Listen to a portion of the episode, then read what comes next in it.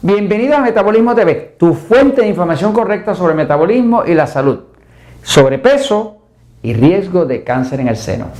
Yo soy Frank Suárez, especialista en obesidad y metabolismo. Quiero compartir contigo una información de última investigación eh, de estudios clínicos que refleja que hay una relación directa ya comprobada entre el sobrepeso y el riesgo de cáncer en el seno. Voy un momentito a la pizarra para explicarla.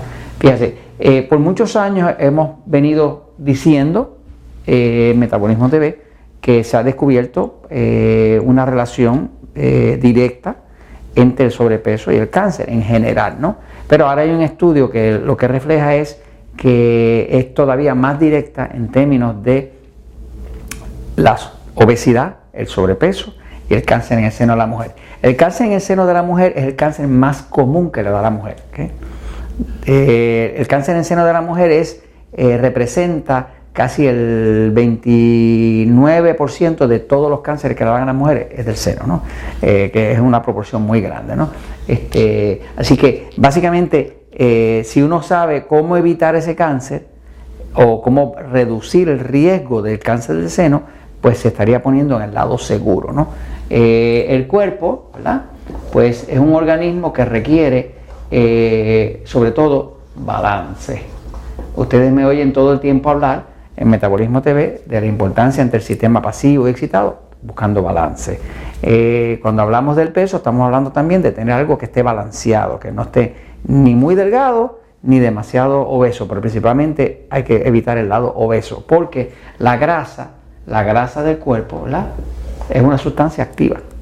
La grasa no está muerta, la grasa está activa hormonalmente. Quiere decir que la grasa como tal, una de las cosas que produce es que produce estrógeno.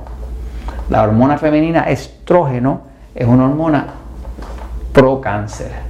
Pro cáncer. Eso ya está comprobado ah, científicamente. Así que cuando una mujer adelgaza, está reduciendo la producción de excesiva de estrógeno, por lo tal también le reduce el riesgo de cáncer, sobre todo en el seno. Este, ahora, eh, aquí se publicó un estudio eh, reciente que eh, dice Association between Body Mass Index and Breast Cancer Risk. Esto lo hizo el doctor Sang y su grupo, ahora reciente en el 2017. lo que quiere decir el título es la asociación entre el índice de masa corporal y el riesgo de cáncer.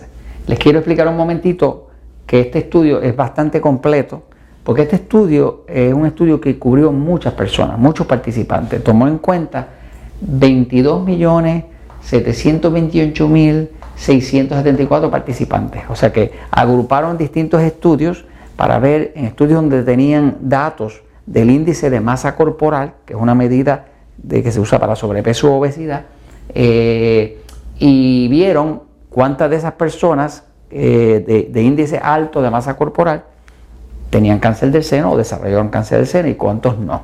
Así que básicamente eh, es un estudio poblacional muy muy grande porque eran más de 22 millones de personas. ¿no? Básicamente, si usted quiere saber cómo calcular su índice de masa corporal, eh, es una medida así. Por ejemplo, eh, se utiliza el peso dividido por la estatura al cuadrado. Esta, es la fórmula, como se hace la, fórmula de calcular el índice de masa corporal. En inglés le llaman BMI, que quiere decir Body Mass Index. En español sería índice de masa corporal. Es una medida científica que se utiliza para saber si usted cayó en el lado de obesidad y también para ayudarle a saber si realmente está adelgazando. Usted toma el peso en kilogramos y lo divide por lo que sea su estatura en metros o sea, metros, pero metros al cuadrado, ¿ok? O sea que en metros, lo que usted tiene de altura en metros, multiplicado por eso mismo, ¿no?